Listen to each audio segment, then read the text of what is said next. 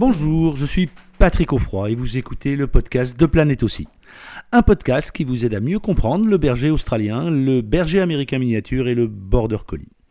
Avec ce podcast, ma mission est la même que depuis des années, faire connaître, apprécier et respecter le berger australien. Chaque semaine, je vais également faire le maximum pour vous, pour vous, faire découvrir les méthodes positives et bienveillantes d'éducation qui vont avec l'intelligence hors norme de ces merveilleuses races. Et si vous aimez les podcasts de Planète aussi, je vous invite à vous abonner au podcast pour être notifié de la sortie des prochains épisodes chaque semaine.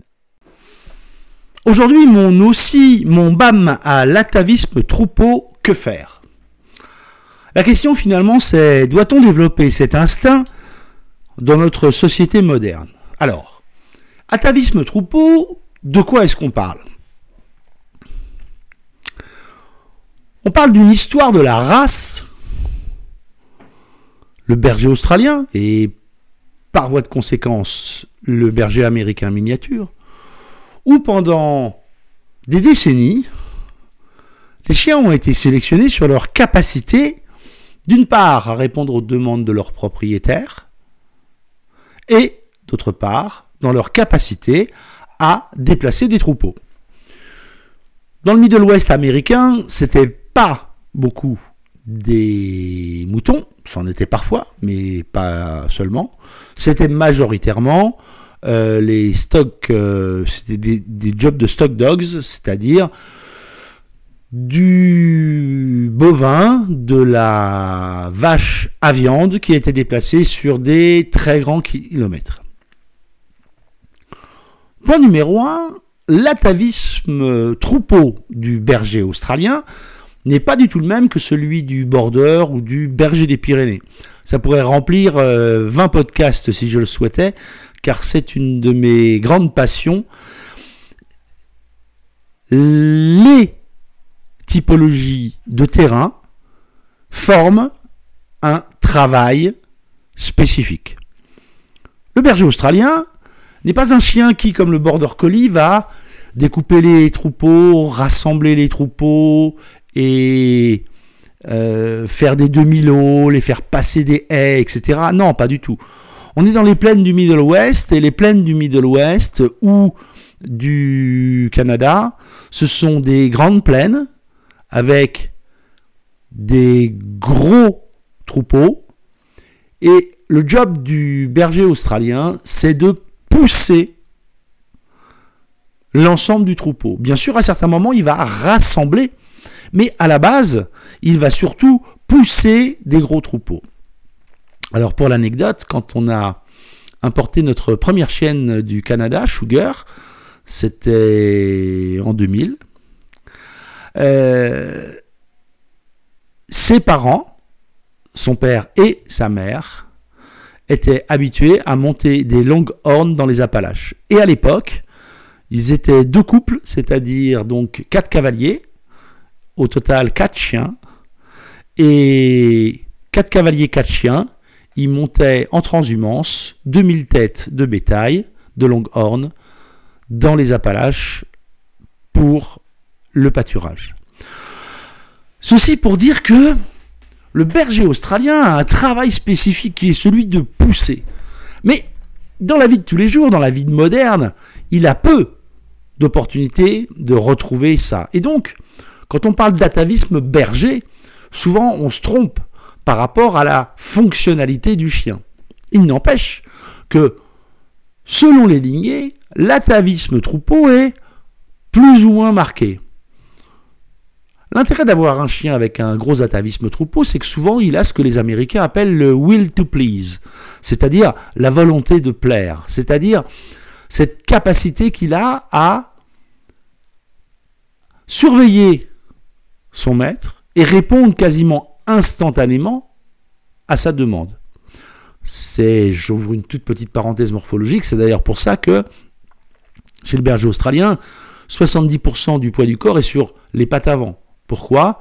Parce que c'est ce qui va lui permettre de pivoter extrêmement rapidement et de mettre très très vite un changement de direction s'il en a besoin, si la demande du conducteur, du propriétaire, a été celle-là. Donc l'atavisme troupeau, qu'est-ce que c'est? C'est, chez le berger australien, pousser des grands troupeaux. Mais comme dans notre société moderne, il n'en a pas beaucoup l'opportunité, ça va être souvent remplacé par la poursuite. La poursuite, c'est quoi? La poursuite, c'est ce qu'on appelle un patron moteur. Un patron moteur, c'est tout simplement une génétique qui est présente dans le chien. Cette génétique, elle est là ou elle n'est pas là, et surtout, elle s'exprime ou elle ne s'exprime pas. Quand elle s'exprime euh, très jeune, la plupart du temps, à partir de 6 semaines et demie, 7 semaines, les premiers signes de la, l'atavisme troupeau se montrent chez le chiot dans la façon dont il joue avec ses frères et sœurs. Bien sûr, à l'intérieur d'une portée, on peut avoir toute la portée qui a un atavisme euh, troupeau présent, mais on a la plupart du temps des individus à l'intérieur d'une portée qui vont se révéler avec cette aptitude.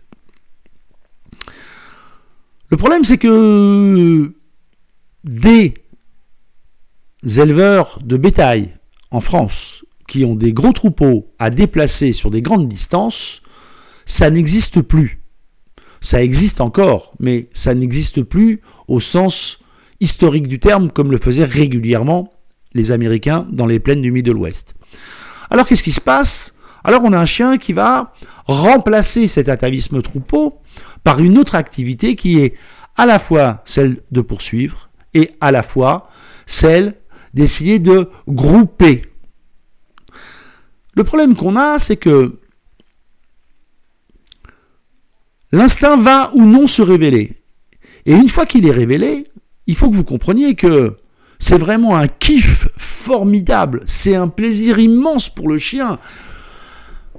Il répond à son instinct historique. Il exprime sa génétique. Il nous donne le meilleur de toutes les sélections que des gens ont fait pendant des dizaines et des dizaines d'années. Et donc ce chien, il est le fruit de son histoire, il est fruit de ses ancêtres, et à un instant, au moment où il comprend que c'est ça qu'il doit faire, et non pas seulement qu'il sait faire, qu'il doit faire, alors ça devient un vrai but. Travailler son chien, son chiot au troupeau, aller le faire travailler vers ses activités, c'est évidemment remplir son patron moteur et c'est évidemment lui offrir une source de satisfaction énorme. Mais le problème qui se pose, c'est qu'une fois qu'on a déclenché ça, volontairement ou involontairement, une fois qu'on a mis en route ce processus, on ne peut plus l'arrêter. C'est vraiment, j'utilise très souvent l'exemple de la pâtisserie parce que je suis un tout petit peu gourmand. Mais vous comprenez que là, le chiot d'un seul coup, il est au milieu de la pâtisserie et il peut manger tout ce qu'il veut. Et vous ne pouvez pas lui dire derrière, écoute, c'était super, mais maintenant on va fermer la porte et tu vas plus jamais y aller à la pâtisserie. Et donc, que se passe-t-il dans sa tête? Il va chercher à recréer des situations qui vont lui permettre de non pas bouger des troupeaux, mais moins lui permettre d'exprimer ce besoin intrinsèque qui est vraiment génétique de poursuite et de contrôler. Ça va être le chat du voisin, ça va être poursuivre les oiseaux, ça va être, j'ouvre une parenthèse, ici, pendant longtemps, avant que on décide avec euh, e que les lignes allaient être enterrées autour de chez nous, nous avions des immenses poteaux électriques qui alimentaient notre ferme et on avait là la réunion des hirondelles du quartier avant le départ en migration. Sincèrement, une de nos premières chiennes, Montana, c'était le moment qu'elle préférait dans l'année. Elle n'a jamais attrapé une seule hirondelle.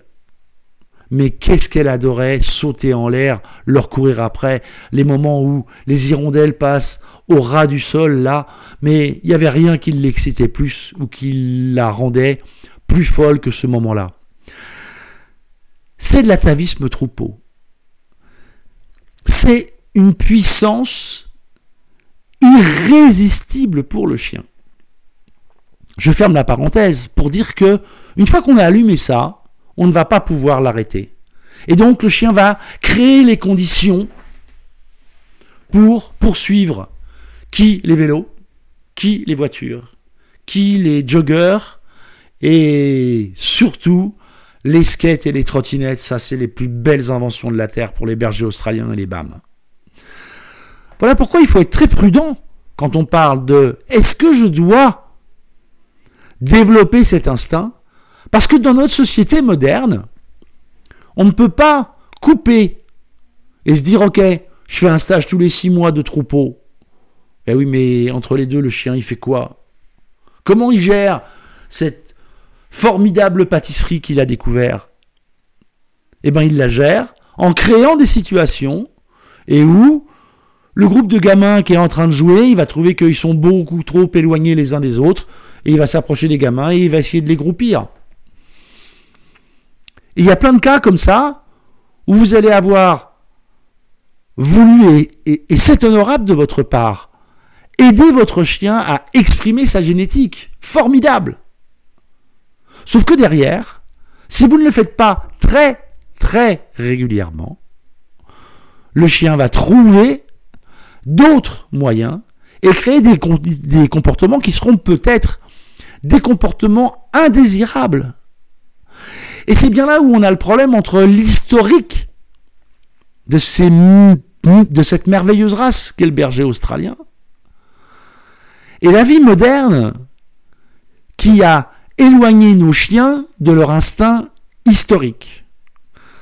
Leur instinct, c'est de bosser. Ça veut dire que il faut proposer, bien sûr, je le dis sans arrêt, des activités nouvelles, autres, intellectuelles, réfléchies à nos BAM et à nos bergers australiens. Mais il n'y a pas grand-chose que vous pourrez proposer qui sera au-dessus de la génétique. Mais comme nous vivons au XXIe siècle, comme nous vivons dans une société moderne avec beaucoup de sollicitations, vous devez savoir que c'est un engagement que vous prenez. Et que face à un troupeau, vous ne serez jamais aussi puissant, sauf si vous décidez de vous amuser avec votre chien pour gérer un troupeau. Mais si vous ne pouvez pas le faire régulièrement, et je le répète même très régulièrement, alors peut-être que vous allez induire de façon encore plus importante des comportements qui rapidement risquent de devenir des comportements indésirables. Voilà, je vous dis à très vite. Merci d'avoir écouté ce podcast jusqu'au bout. J'espère que l'épisode vous a plu. Avant de vous quitter, je vous invite, euh, comme toujours, à vous abonner au podcast pour ne pas manquer les prochains épisodes et surtout, n'oubliez pas de laisser une note 5 étoiles et un commentaire sur Apple Podcast. Cela vous prend moins d'une minute et vous n'imaginez pas à quel point cela aide à faire connaître le podcast à plus de monde. Et en plus, je suis toujours content de lire tous les commentaires. N'oubliez pas d'aller voir également le site planètebergeraustralien.com, tout attaché en un seul mot sans accent, pour d'autres ressources. Amitié du Tarn et à très bientôt sur le podcast Planète aussi.